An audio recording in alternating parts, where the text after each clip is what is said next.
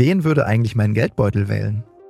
Moneymates, der Wirtschaftswoche-Podcast, der dich erfolgreich macht, mit Tina Zeinlinger und Jan Guldner.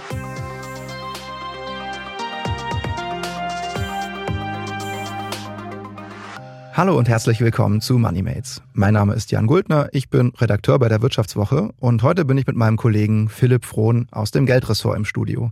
Hi Philipp. Ja, Hallöchen, schön, dass ich wieder dabei sein darf. Ja, Philipp, jederzeit darfst du hier sein. Ich freue mich.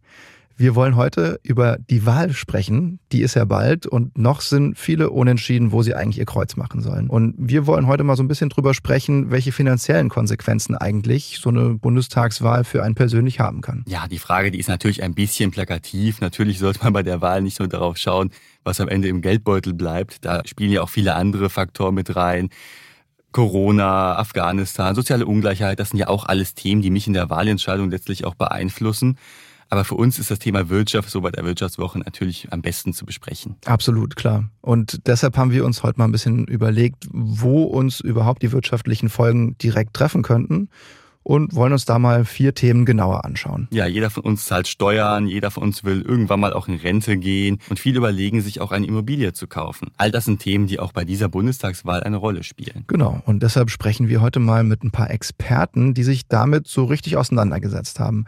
Das sind zum einen unsere Kollegen von der Wirtschaftswoche aus dem Hauptstadtbüro, nämlich Sophie Krokoll und Christian Ramthun. Die haben nämlich für die aktuelle Titelgeschichte der Wirtschaftswoche geschaut, was die Parteien so in Sachen Steuern und Rente planen. Und außerdem haben wir mit Joachim Schallmeier gesprochen. Er ist Kapitalmarktexperte bei der DEKA und erklärt uns, mit welcher Wahl ihr das Beste für euer Aktiendepot tut. Und zum Schluss gibt es natürlich wie immer einen aktuellen Börsentipp von uns, der dieses Mal von unserem Kollegen Yannick Deters kommt. Aber Jetzt mal wieder zurück zur Wahl, Philipp. Also immer wenn ich am Monatsende so auf meine Gehaltsabrechnung schaue, dann werde ich schon so ein bisschen traurig. Vom schönen Brutto, da geht, du kennst es ja auch, äh, Klar. da geht ganz schön was weg und das liegt ja vor allem auch an den Steuern. Mein Kollege aus dem Politikressort, Christian Ramthun, erklärt, was bei den Steuerplänen der Parteien für uns rausspringen könnte.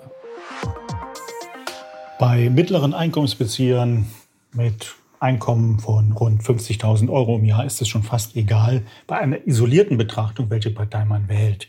Es bleibt etwas im Geldbeutel hängen. Warum? Weil alle den Grundfreibetrag erhöhen wollen und alle wollen auch etwas für die Kinder tun. Ja, wichtiger als Steuersenkungen ist für den eigenen Geldbeutel aber, wie es der Wirtschaft im Großen und Ganzen geht, sagt Christian. Denn Geht es den Unternehmen gut, dann können sie die Löhne auch etwas anheben. Und da hat uns Christian erklärt, gibt es natürlich deutliche Unterschiede zwischen den Parteien. Nach einer kurzen Unterbrechung geht es gleich weiter. Bleiben Sie dran. ChatGPT und andere Technologien verändern unsere Arbeitswelt rasant. Bei der Veranstaltung Work in Progress diskutieren wir in der Handelsblatt Media Group die Zukunft des Arbeitsmarktes, HR-Trends, KI, mentale Gesundheit und neue Leadership-Perspektiven. Sei am 13. und 14. Juni in Düsseldorf oder virtuell dabei und melde dich jetzt an unter work-progress.de.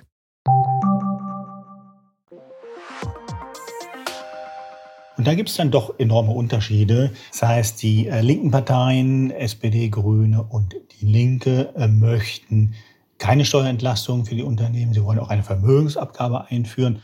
Und das bedeutet, ja, Belastungen für die Wirtschaft. Und wo Belastungen sind, ist die Leistungsfähigkeit natürlich beschränkt. Umgekehrt bei der FDP und der Union. Beide sprechen sich äh, für Unternehmenssteuerreformen mit einer Senkung der Steuerlast auf sage ich mal, international wettbewerbsfähige 25 Prozent aus. Das spricht natürlich mehr für steigendes BIP, mehr für steigenden Wohlstand und damit auch mehr fürs eigene Portemonnaie. Okay, also Jetzt haben wir das über Unternehmenssteuern gehört. Ich glaube, da muss man noch zwei Dinge vielleicht dazu sagen, ähm, die jetzt noch ein bisschen gefehlt haben. Und zwar muss man sagen, niedrige Unternehmenssteuern und Wachstum korrelieren empirisch betrachtet nicht unbedingt. Also es gibt Länder mit hohen Abgaben, die trotzdem stark wachsen und welche mit niedrigen Abgaben, die wenig wachsen. Und es kommt natürlich auch darauf an, was der Staat am Ende mit den Steuergeldern macht. Also man kann die klug investieren und in Infrastruktur stecken zum Beispiel. Und dann stärkt auch das, das BIP am Ende. Ja, ist alles ganz schön schwierig. Ein weiteres Thema, was viele beschäftigen dürfte, das Thema Wohnen. Überall in Deutschland steigen die Mieten und Kaufpreise für Immobilien gerade an wenn man gerade bei Immobilien Scout oder so unterwegs ist, dann sieht man es. Und Jan, du wohnst in Köln Und dort ist es ja auch nicht gerade günstig. Da kostet ja schon das letzte Wohnklo unfassbar viel Geld. Was ist denn dir als Mieter wichtig? Was muss die Politik liefern? Ja, das ist äh, tatsächlich eine, gerade eine sehr aktuelle Frage auch für mich, für uns. Äh, wir suchen nämlich gerade auch eine Wohnung und ich merke immer mehr, dass ich das Gefühl kriege, der Markt funktioniert ist auch nicht so reibungslos, unsichtbar, wie man sich das erhofft, vielleicht in manchen Parteien. Äh, es gibt kaum Angebote. Und wenn es welche gibt, ne, also wenn mal bei ImmoScout was drinsteht, sind die oft super teuer und im Vergleich jetzt zu unserem bestehenden Vertrag auch unverhältnismäßig teuer. Und äh, dann im Zweifel nicht größer, sondern eher kleiner und auch eher schlechter ausgestattet. Und ja, irgendwie ist das ziemlich frustrierend. Äh, was ich mir dann als Mieter also wünschen würde, wäre eher so die Sache, es müsste mehr bezahlbaren Wohnraum geben und die bestehenden Preise sollten nicht allzu sehr steigen wäre so meine Hoffnung. Dann zieh doch nach Duisburg, bei uns geht's dann tatsächlich noch. Nein, äh, man sieht gerade bei der Bundestagswahl, alle Parteien wollen natürlich den Bau von Wohnungen fördern, um halt dieses Problem ein bisschen in den Griff zu bekommen, weil nur mit neuen Wohnungen schafft man es letztlich auch der Wohnungsnot Herr zu werden. Mhm. Äh, und da hängt Deutschland schon seit Jahren hinterher. Also seit Jahren fordern die Politiker ja auch, wir müssen mehr neue Wohnungen bauen, aber so ganz in die Puschen kommt da leider niemand. Entsprechend ist auch dieses Jahr wieder eine Forderung vieler Parteien. Und was Bestandswohnungen angeht, also Wohnungen, die sowieso schon auf dem Markt sind, da wollen SPD, Grüne und Linke allesamt verhindern, dass die Mieten weiter steigen und ja, die Mietpreisbremse zum Beispiel entfristen. Anders ist es bei Union, FDP und der AfD, die sagen, ja, der freie Markt wird das schon regeln. Das ist dann halt immer abzuwarten. Also momentan habe ich zumindest das Gefühl, dass ein kleiner Eingriff da nicht schaden würde, aber ähm, bleibt abzuwarten, was der freie Markt macht. Aber man kann ja auch nicht nur mieten. Du hast ja zum Beispiel mit deiner Frau ein Haus gekauft im schönen Duisburg, wie du gesagt hast. Was muss denn die Politik deiner Meinung nach für Immobilienbesitzer tun? Ja, vor allem muss sie etwas tun, damit sich Bürger Eigentum auch leisten können. Mehr als die Hälfte Bevölkerung mietet. Und das liegt vor allem an den absurd hohen Kaufnebenkosten, die ich ja neben dem Kauf zu zahlen habe. Ich muss mhm. ja nicht nur die Immobilie bezahlen, sondern auch die Grunderwerbsteuer, Maklerkosten mhm. und die Notargebühren. Es ist also ein ziemlich großer finanzieller Akt, den ich da stellen muss. Und ein Punkt ist dann die Grunderwerbsteuer. Je nach Bundesland musst du dafür mehrere 10.000 Euro auf den Tisch legen. Wenn du zum Beispiel ein Haus für 400.000 Euro kaufen möchtest, dann sind es 25.000 Euro, die du allein für die Grunderwerbssteuer erstmal aufbringen musst, ohne irgendwie einen Stein von deinem Haus überhaupt bezahlt zu haben. Also mhm. es ist schon ein ziemlich großer Kostenfaktor und eine totale Einschränkung für viele. Denn ohne Kaufnebenkosten begleichen zu können, kriegst du in der Regel auch keinen Kredit natürlich. Mhm. Und ja, auch die Grundsteuer haut rein, gerade bei uns in Duisburg. Und das sind zwei Punkte, wo die Politik ansetzen könnte, damit sich Leute auch das Eigenheim leisten können. Mhm. Und wenn man dann in die Wahlprogramme guckt, muss man sagen, in Sachen Grunderwerbssteuer will die AfD zum Beispiel die Grundsteuer komplett streichen.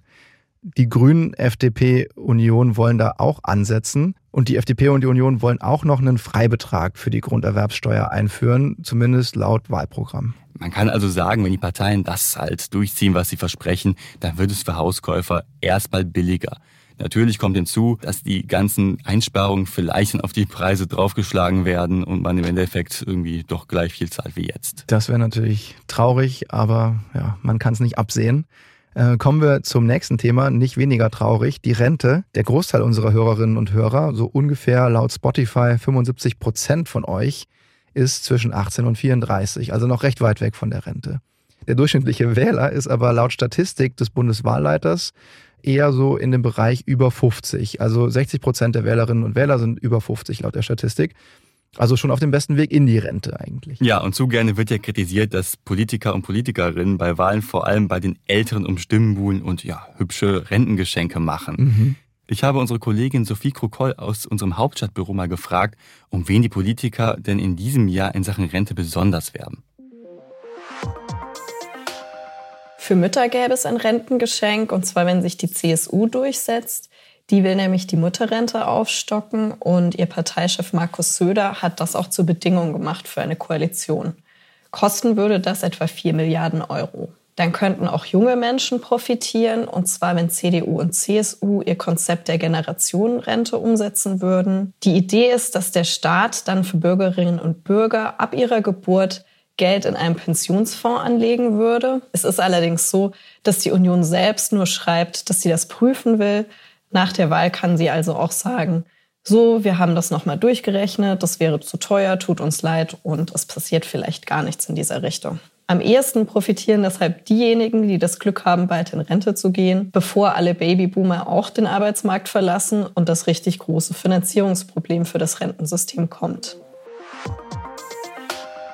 Ja, unterm Strich kommen also die Älteren am besten weg. Also bei mir dauert es noch um die 40 Jahre, bis ich mich mal in die Rente verabschieden darf. Im Bestfall. Und ja, bei dir wird es ja ähnlich sein. Wir haben also noch ein paar Jahre hier auf dem Buckel. Ja, leider Gottes. Kein Politiker posaunt aber herum, dass das Renteneintrittsalter weiter angehoben werden soll, weil klar, das geht natürlich auf die Stimmen. Absolut. Da stellt man sich sozusagen den Durchschnittswähler vor und der hat eben grauere Haare als wir und dann ist das oder leider, keine oder keine mehr, genau. Und dann kommt das halt scheiße an. Ja, und Sophie hat das ja schon angesprochen. Wir haben also ein Systemproblem. Immer weniger Junge müssen die Rente von immer mehr Alten finanzieren. Wie wollen denn da die Parteien überhaupt gegensteuern? Ja, die Frage geben wir direkt mal an Sophie weiter. Die Grünen wollen eine Bürgerversicherung einführen. Das heißt, auch Selbstständige und Beamte sollen einbezogen werden. Und die Pläne der SPD sind ähnlich. Sie drückt es nur etwas umständlicher aus, schreibt nämlich, dass die Gesamtheit der Erwerbstätigen in die Rentenversicherung aufgenommen werden soll. Beides heißt natürlich, dass das Umlagesystem kurzfristig entlastet würde, weil mehr Menschen einzahlen. Aber langfristig hätten diese Menschen dann ja auch selbst wieder Ansprüche, die finanziert werden müssen. Die FDP setzt darauf, Deutschland zu einem richtigen Einwanderungsland zu machen. Auch da ist die Idee, dass man dann mehr Einzahler hätte. Außerdem schlägt sie vor, einen Teil des Beitrags, und zwar genau zwei Prozent, in eine sogenannte gesetzliche Aktienrente zu geben. Die Idee ist dabei, einen Non-Profit-Fonds im öffentlichen Auftrag aufzusetzen, wie es ihn zum Beispiel in Schweden gibt. In Schweden hat es auch vergleichsweise niedrige Verwaltungskosten. Das nennt die FDP als Vorteil. Und der Fonds sollte dann unabhängig von politischem Einfluss bleiben, und zwar indem die Bundesbank die Rechtsaufsicht übernimmt. Ja, die guten Ideen, die kommen halt eigentlich immer aus Skandinavien, wie wir sehen. Wenn man sich mal anschaut, wie sich die Finanzmärkte in den letzten Jahrzehnten entwickelt haben, ist eine Aktienrente vielleicht gar keine so schlechte Idee. Zumindest als Einbaustein der Rente. Vielleicht nicht der ganze, weil man möchte auch ein bisschen Sicherheit haben. Und die Finanzmärkte sind natürlich immer ein bisschen schwankungsanfällig. Aber so einen gewissen Anteil, das finde ich persönlich schon relativ sinnvoll. Aber muss ich gleich mein Kreuz bei der FDP machen, wenn ich das gut finde? Ja, das haben wir Sophie auch gefragt. Und sie sagte uns, die SPD hat sich auch Schweden zum Vorbild genommen so als eine Art private Altersvorsorge, die dann der Staat aber für untere und mittlere Einkommen bezuschusst. Die Grünen schlagen dagegen einen sogenannten Bürgerfonds vor, in den alle einzahlen, die nicht aktiv widersprechen. Der soll öffentlich verwaltet, aber politisch unabhängig sein und er würde vor allem ESG-konform anlegen, also nach Umwelt-, sozialen und eben äh, Governance-, Unternehmensführungsaspekten die Unternehmen auswählen. Mhm. Und dann gibt's noch die Generationenrente der CDU, aber die hat Sophia auch eben schon erklärt. Okay, also unterm Strich kann man also sagen, für die junge Generation bringen die Rentenpläne der Parteien jetzt nicht so den großen Wurf. Es klingt eher wie ein Weiter so und ein bisschen Drehen an ein paar Stellschrauben und nicht so nach der großen Revolution. Die größte Veränderung wäre wohl die Aktienrente der FDP, so ein bisschen kapitalmarktorientiert. Denn anders als bei den Grünen oder der SPD, die die Zockerbude Börse nur als private Ergänzung haben wollen, wäre die Aktienrente der FDP nämlich gesetzlich verankert. Mhm. Ja, aber Börse ist in dem Fall sogar schon ein gutes Stichwort, denn es gibt ja noch einen anderen Punkt, wo mich oder uns und euch alle äh, die Bundestagswahl finanziell treffen könnte, nämlich eben im Depot. Also wenn eine Partei bestimmte Branchen zum Beispiel stärker regulieren will, könnte das deren Geschäft erschweren. Man kann sich auch noch andere Fälle vorstellen, wo Politikwechsel auch zu ja, Problemen an der Börse führen könnte. Genau, und solch ein Umschwung, der könnte natürlich dann auch die Kurse drücken und damit auch ja, meine Rendite schmälern, so zumindest die Theorie. Doch Experten geben da in Warnung. Joachim Schallmeier leitet den Bereich Kapitalmärkte bei Deka und sagt, der Ausgang der Bundestagswahl lässt keine Aktien abrauschen. Die spezifischen Einflüsse der Bundestagswahl sind nicht auszumachen, sondern es dominieren doch die globalen Entwicklungen an den Aktienmärkten, auch die Richtung der deutschen Börse im Zeitraum um die Bundestagswahlen herum. Das ist überhaupt nicht ungewöhnlich, im Gegenteil, das ist eher die Regel, denn wenn man sich alle Wahltermine einmal anschaut und dort die Wertentwicklungen in Zeiträumen vor der Wahl und nach der Wahl analysiert, so ist keine systematischer Einfluss zu erkennen, der von dem Wahltag hier auf die Aktienmarktentwicklung ausgehen würde. Ja, das sind doch schon mal beruhigende Worte von einem Vermögensexperten, die wir da hören weil ja oft auch vor so einer Wahl besonders das grüne Gespenst, das rote Gespenst oder rot-rot-grüne Gespenst, wie auch immer, die Angst davor geschürt wird. Und äh, wenn man jetzt Herrn Schallmeier glauben darf, dann ist das am Ende auch alles gar nicht so wild und so gruselig, wie dann gerne mal gemacht wird. Also aus Aktionärssicht ist es im Prinzip laut seiner Meinung fast egal, wen ich werde. Keine Regierungspartei kann sich rühmen, einen systematisch besseren Einfluss auf die Aktienmärkte ausgeübt zu haben als etwa die politische Konkurrenz. Und dementsprechend kommt es für den Aktienmarkt gar nicht so sehr darauf an, ob man hier eher links oder eher rechts wählt. Solange kein Extremszenario am ganz linken oder am ganz rechten Rand des Parteienspektrums eintritt. Ja, ob Rente, Steuern oder Aktien, die ganz, ganz große Revolution, die kommt nach der Bundestagswahl natürlich nicht. Und das hat ja auch eigentlich keiner so richtig erwartet und wahrscheinlich auch nicht gehofft. Trotzdem, man sollte sich gut überlegen, wo man sein Kreuz macht. Ja, ich meine, man könnte es natürlich auch so sehen, wenn jetzt sozusagen finanziell gar nicht so viel passiert, kann man sich sogar sagen, hm, vielleicht mache ich einfach ein anderes Thema zu meinem ja, Hauptentscheidungskriterium, sei es Außenpolitik, sei es Klima, soziale Frage, Mobilität, was auch immer, wenn finanziell sozusagen gar nicht so irre viel von abhängt. Genau, und dabei helfen vor allem Online-Tools wie der bekannte Valomat, der ja seit kurzem auch online ist. Dort könnt ihr eure politischen Ansichten mit den Vorstellungen der Parteien vergleichen und bekommt schon mal eine ganz gute Einordnung, wo denn die Sympathien am besten passen. Die einzige Entscheidungsgrundlage sollte der Valomat jetzt natürlich nicht sein.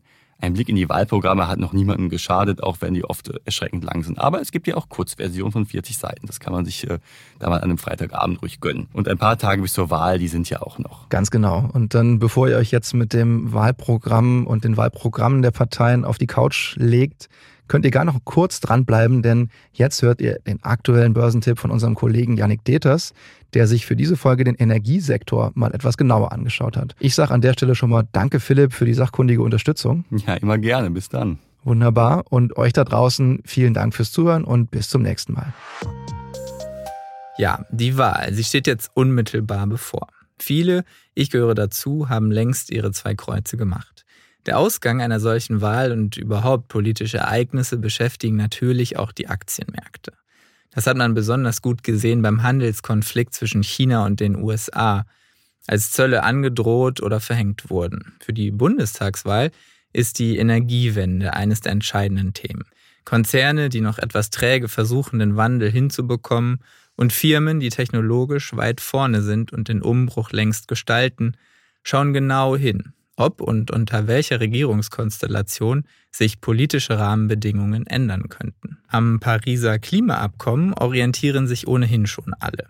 Aber Gesetze, die der Bundestag zusätzlich in Zukunft verabschiedet, könnten nochmals Auswirkungen auf die Energiewirtschaft haben. Eine zugegeben sehr unwahrscheinliche schwarz-gelbe Koalition würde es alteingesessenen DAX-Konzernen wie E.ON oder Siemens wohl weniger schwer machen als jede andere Zusammensetzung. Ganz grundsätzlich dürften die Märkte auf eine Regierung ohne Beteiligung der Union und FDP heftiger reagieren. Denn die Steuern dürften dann steigen. Für Unternehmen könnte es ungemütlicher werden. Die Grünen wollen den Ausstieg aus Kohlekraftwerken bis 2030 vorantreiben.